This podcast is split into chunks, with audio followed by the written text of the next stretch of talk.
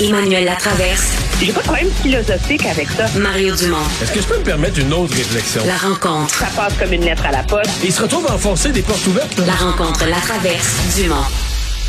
Bonjour Emmanuel. Bonjour.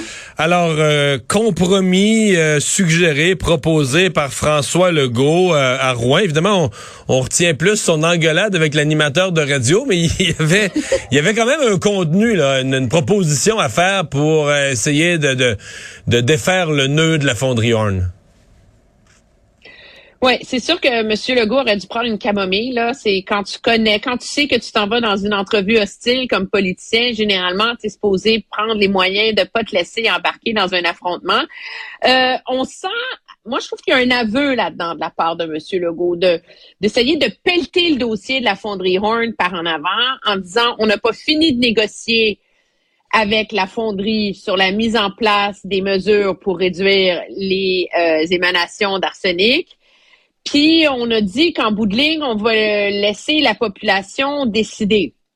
Alors, c'est comme une façon d'essayer de trouver une voie de passage là, là-dedans, parce que nous, vu de Montréal, on pense que tout le monde à Rouen est contre la fonderie Horn, là, mais c'est pas si ben clair non, ben que non, ça. Ben non, ben non, ben non. que ça. La population est divisée, tu sais, autour ben de oui. ça. Puis moi, j'ai parlé à des gens, Euh, j'ai parlé à des gens là-bas qui disent, voyons, là, tu sais, ils sont tombés sur la tête Québec solidaire, la fonderie est là depuis qu'on est enfant, puis c'est nos jobs, puis tout ça. Euh, les gens veulent pas être empoisonnés, mais ils ont, ils ont l'impression que c'est que c'est alarmiste, là, tu sais, puis que la fonderie a toujours été là, puis on a toujours vécu ici. Puis, fait que tu sais, euh, il y a deux. C'est pas simple. Non, non, non. Mais moi, tu vois, à première vue, je trouvais que c'était une bonne idée de M. Legault. Tu sais, genre, il a retrouvé comme une voie de passage là-dedans pour essayer de dépolariser un peu le, le débat, puis s'acheter du temps pour continuer à négocier avec la fonderie, parce que ça, je pense que tout le monde s'entend qu'il n'est plus question que le gouvernement se fasse faire le coup euh, de promesses, d'engagements flous, que la fonderie n'a pas besoin de respecter, etc. Puis là, il y a quand même un quartier de monde qui habite autour, Ouais. puis il faut trouver une solution. Est-ce qu'on les exproprie puis on rachète leur terrain? Est-ce qu'on accélère le rythme auquel euh, leurs terrains vont être décontaminés régulièrement? C'est pas simple à régler tout ça. L'envers de la médaille, cependant, puis c'est mon collègue, c'est notre collègue euh, Marc-André Leclerc qui me l'a dit. Attends une minute, là, il dit, si tu fais un référendum sur la fonderie Horn, là, ben, il dit, le monde à- au Lac-Saint-Jean, il aurait aimé ça avoir un référendum sur GNL Québec. Puis le monde à Lévis, ils veulent un référendum sur le troisième. Tu sais, je alors là, est-ce qu'il a mis le doigt dans un engrenage de l'abdication du leadership politique? Je suis pas sûre qu'il a vraiment calmé le jeu, finalement. Ouais. Ben, l'autre affaire d'un référendum, c'est qui tu à qui tu donnes le vote là, parce que quelqu'un qui habite là, à l'autre, c'est grand là, le territoire de Rouen avec les fusions, quelqu'un qui habite à l'autre bout de la ville, pas concerné du tout, mettons à l'envers, qui est à l'envers des vents dominants de la région là, euh, donc qui, qui a aucune poussière, qui a rien. Est-ce que lui, tu résident de Rouen, est-ce que tu lui donnes un droit de vote qui est le même que les gens du quartier euh, quartier Notre-Dame à côté? Je sais pas c'est où la logique ben, là, tu sais. Ben, c'est pour ça qu'il a comme dit, on, on va donner, c'est la population qui va décider. La population a des élus, c'est le conseil municipal, puis des députés.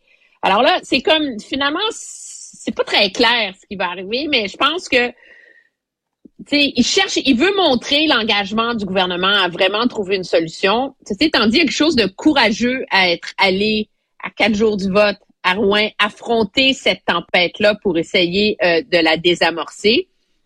Euh, Est-ce que ce sera une course aussi serrée qu'on dit? Est-ce que Québec solidaire est sûr de l'em- de l'emporter par sous prétexte que les gens ont enfin une championne qui les défend face aux grosses euh, compagnies qui polluent? Moi, je pense que ça va être une course très, très, très intéressante.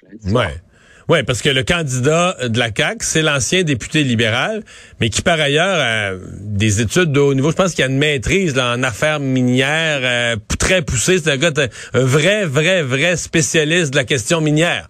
Donc, euh, tu sais, c'est, c'est bien intéressant. Ça fait un bon ministre. ben oui, potentiellement, pourrait pas- faire pas- un, ministre des Mines qui serait en bonne position pour négocier avec la fonderie Horn.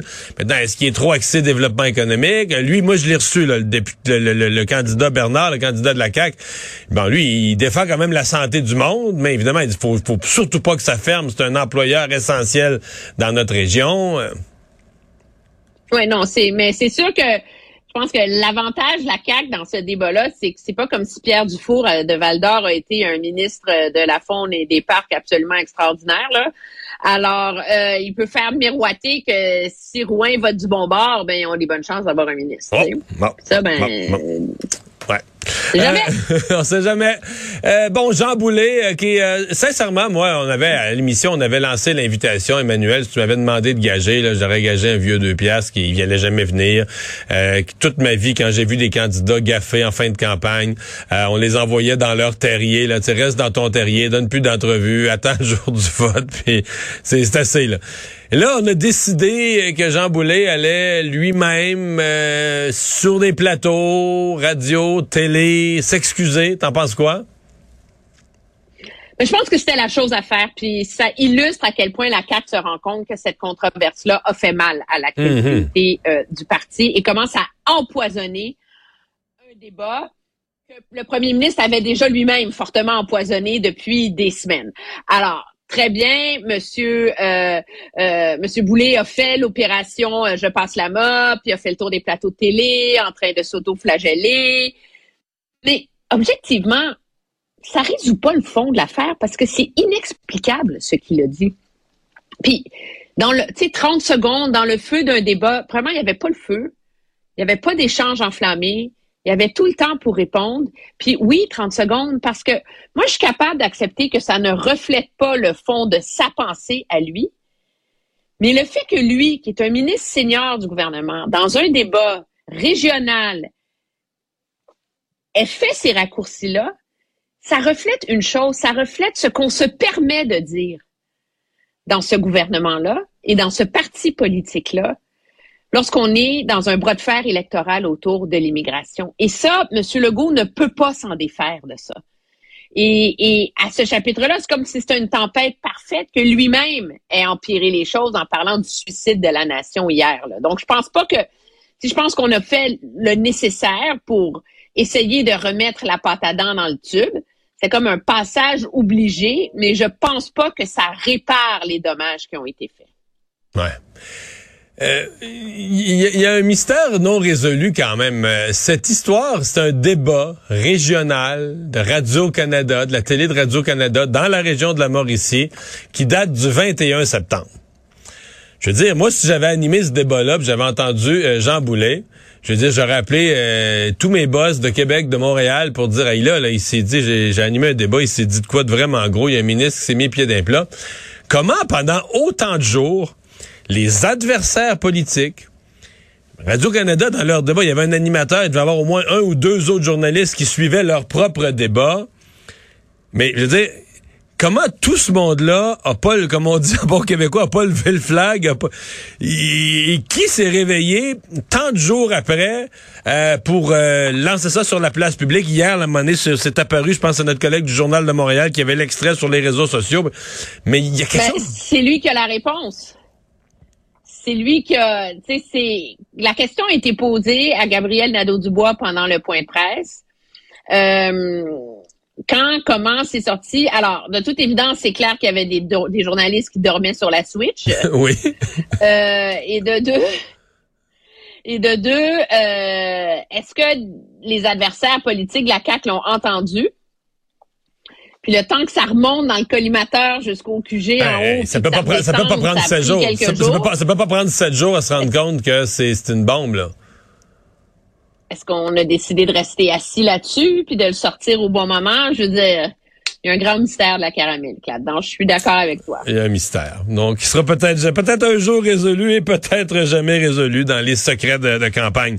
Euh, euh, Paul Saint-Pierre Plamondon, donc, qui euh, nous a surpris à différents moments dans la campagne par des propos non partisans. Et aujourd'hui, il y en a eu à l'endroit d'Éric Duhem. Oui, puis ça s'inscrit, ça nous surprend plus, mais je pense que ça s'inscrit dans son plaidoyer. On peut d'accord ou pas avec le Parti québécois, mais il faut reconnaître une cohérence dans le discours de M. Plamondon depuis dimanche. Le PQ a décidé que son message de fin de course, c'était une opposition forte. Et donc, il est conséquent là-dedans, lui. Puis il s'est fait poser la, la question sur si, euh, si le Parti conservateur fait pas élire de députés. Est-ce que ça peut amener des dérapages, etc. Le, fameux scénario, 15% de vote, puis dans le réparti, zéro député. là.